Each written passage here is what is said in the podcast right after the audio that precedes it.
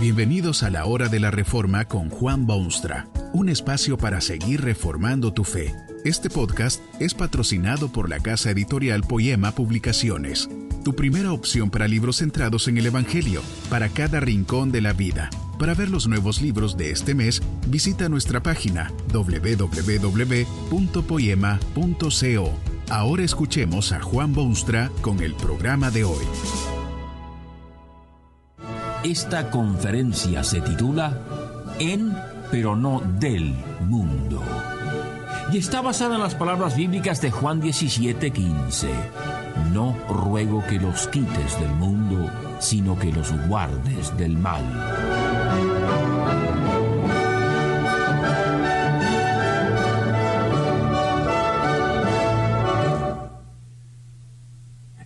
Relación con el mundo en que viven hay dos clases de cristianos y se necesita una tercera clase.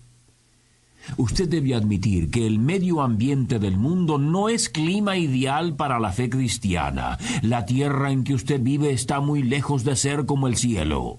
Basta leer los titulares cualquier día de la semana para darse cuenta de que el mundo está todo torcido y retorcido y confuso y lleno de maldad y en urgente necesidad de saneamiento y mejora. El mundo no ha prestado atención a la voz potente de Dios y dándole la espalda sigue por su peligroso sendero con un silbido en sus labios. Se multiplican las tragedias personales y las catástrofes mundiales. Se temen guerras convencionales y nucleares. Se aplastan los deseos humanos hay pobreza y gemidos de pueblo, y por todas partes hay maldad, pecado, malentendidos, odios, desprecios, luchas, críticas constantes y demonios que andan sueltos. ¿Qué posición debe ocupar el creyente en Cristo en tal mundo tergiversado? Esta pregunta es urgente y es válida ciertamente. Urgente porque decae el mundo y peligra la civilización y válida porque hay cristianos en el mundo. Viven en casas de apartamentos y en zonas rurales. Los hay en las industrias y el comercio. Trabajan en fábricas y compran y venden y estudian en las universidades y labran sus tierras. Les corresponde a los seguidores de Cristo estar en el mundo, vivir en él, aprovechar sus recursos. Esta pregunta quemante se ha contestado tradicionalmente en dos formas distintas. Todavía hoy en día se responde del mismo modo y la respuesta es esta. En relación con el mundo en que viven hay dos clases de cristianos y se necesita una tercera clase. La primera clase de cristianos en el mundo son los anacoretas anónimos, hombres y mujeres redimidos por el poder maravilloso de Jesucristo, pero declaradamente aislados del mundo en que viven. Son cristianos pero anónimos en lo que al mundo se refiere. Se aferran al Cristo como su única y gran esperanza, como la solución a su problema personal, pero dejan al mundo que siga en su marcha inexorable hacia el cataclismo final. Estos cristianos han abandonado completamente su santa y divina vocación en el mundo y solo esperan el momento glorioso en que serán admitidos en los portales del mundo venidero. Generalmente son gente muy buena, porque han sido verdaderamente afectados por el poder regenerador del Espíritu Santo. No viven como la gente del mundo, sino vidas ejemplares, limpias, morales. Cantan preciosos himnos de alabanza a Dios y asisten a reuniones regularmente donde se trata de convencer a otros pecadores que también ellos deberían unirse a las filas del Salvador Jesucristo. Quizá usted se pregunta qué hay de malo en todo esto. Recuerde que se trata de la relación de los cristianos hacia y con el mundo en que se encuentran. Es precisamente allí donde se halla el gran problema, porque estos creyentes dedicados han resuelto categóricamente abandonar el mundo, han perdido toda esperanza de redimirlo y mejorarlo. Viven en este mundo, pero es sólo una sala de espera, donde aguardan el llamado de la eternidad. Será allá en la eternidad, donde al fin verán las glorias inefables de Dios y la perfección eterna. Su paso por este mundo es completamente secundario y poco importa lo que esté ocurriendo en su derredor. El mundo está bajo el control de fuerzas diabólicas y no deben los creyentes ensuciarse las manos en él. Se considera toda posibilidad de saneamiento como locura y como cosa segura que todo este mundo será un día quemado en fuego destruidor. Todo esfuerzo de ayuda es tiempo perdido. Estos cristianos han venido a ser anacoretas en el mundo y anónimos porque ni siquiera se identifican en el mundo como cristianos. La segunda clase de cristianos en relación con su mundo es justamente lo opuesto a la clase anterior. Podría llamárselos cruzados no identificados. Estos no insisten en aferrarse a Jesucristo y olvidarse del mundo, sino en aferrarse al mundo y olvidarse de Jesucristo. Estos mantienen ciertas nociones de la importancia del Hijo de Dios, pero lo toman más como ejemplo que salvador, como idealista y activista en vez de moribundo en una cruz.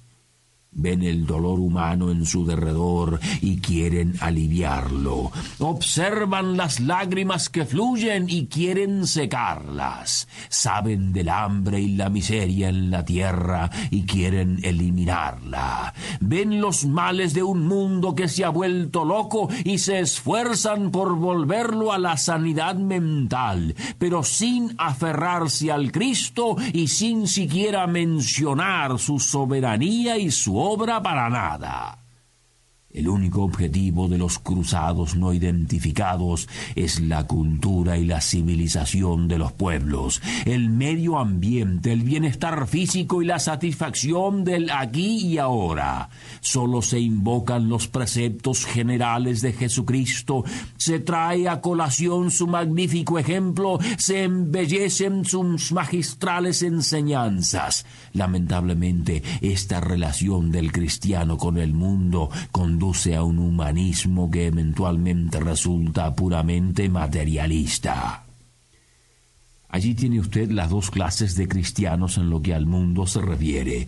Ambos contribuyen positivamente en el mundo, pero ambos han dejado de lado las enseñanzas bíblicas al respecto. Se necesita una tercera clase. Dios no se agrada de aquellos que viven en su mundo como si fuese solamente una sala de espera, ni tampoco con aquellos que dejan de lado al Señor Jesucristo en su afán de mejorar la sociedad. Dios tiene vital interés en su mundo porque pese a todo el mal que se ha sembrado en él, este es aún del Dios soberano. Dios no ha descartado su mundo ni lo ha dejado para que los incrédulos lo controlen, utilicen, exploten y monopolicen. Nada de eso. Dios llama al hombre a servirle en su mundo, a poner debajo de los pies de Jesucristo la totalidad de la creación. Jesucristo redime al hombre para que vuelva a ocupar su lugar en el mundo de Dios. Es por eso que designó a los suyos como sal de la tierra y como la luz del mundo. Estas designaciones indican categóricamente que sus discípulos tienen clara e importante responsabilidad en el asunto. ¿Se pone acaso la luz debajo de la mesa, escondida de los que se sientan a ella? Por supuesto que no. La luz se pone sobre la mesa para que todos los que se sientan a ella puedan ver. El cristiano es levadura, pero para que la levadura haga su obra debe mezclarse con la masa. El Señor Jesucristo habló claramente sobre este tema y lo hizo en una oración personal que dirigió a su Padre en el cielo. Estas son sus palabras con respecto a sus seguidores. No ruego que los quites del mundo, sino que los guardes del mal. En, pero no del mundo. Los creyentes están ciertamente en el mundo, deben encontrarse en el centro de sus actividades, en medio del escenario, activamente participando de la acción, interesándose en la cultura y en las artes, en las industrias y la actividad pública, y en la obra social y en la solución de los problemas contemporáneos. Por eso fue que Jesús específicamente rogó al Padre que no los quitase del mundo. Tienen una tarea y función que llevar a cabo, una función que no sólo queda constituida por el mandato de ir por todo el mundo y predicar el Evangelio, sino también de ser luz en las tinieblas, sal para las heridas humanas e influencia saneadora en todas las esferas de actividad humana representan a Cristo y todo el esplendor de su obra redentora y el brillo de sus enseñanzas, y es en el nombre de ese Cristo que atacan el mal y lo reemplazan con el bien. Es en el poder de ese Cristo que se lanzan al mundo en quijótica empresa es en la presencia de Cristo que llaman al hombre al arrepentimiento y a creer en su nombre y obedecer sus mandatos.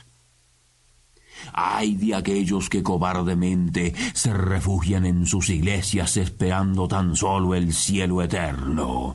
Mientras ellos esperan en la quietud de su templo, hay un mundo que se va en llamas. Pero también qué pretensión maquiavélica eso de ir a conquistar el mundo y sanearlo y limpiarlo sin el escudo de la verdad bíblica y sin el poder redentor de Jesucristo. Lo que se necesita en estos tiempos es una tercera clase de cristianos. Cristianos que se aferran al Cristo como su único Salvador, pero que junto con Él se lanzan al mundo corrompido con la esperanza de sembrar buena semilla y desarraigar las malas hierbas. Es en medio de un mundo hostil que deben moverse y actuar por eso que Cristo pidió al Padre no sólo que no los quitase del mundo, sino que los guarde del mal. En, pero no del mundo. Usted está en el mundo. Lo importante es saber si es del mundo o de Cristo. Que este mensaje nos ayude en el proceso de reforma continua según la palabra de Dios. Si quieres profundizar en la exposición bíblica, puedes buscar más recursos en www.poema.co. Allí encontrarás libros que te ayuden a entender la palabra de Dios y aplicarla a tu vida. Poema, el Evangelio para cada rincón de la vida. Nos vemos en el próximo episodio de La Hora de la Reforma con Juan Bonstra.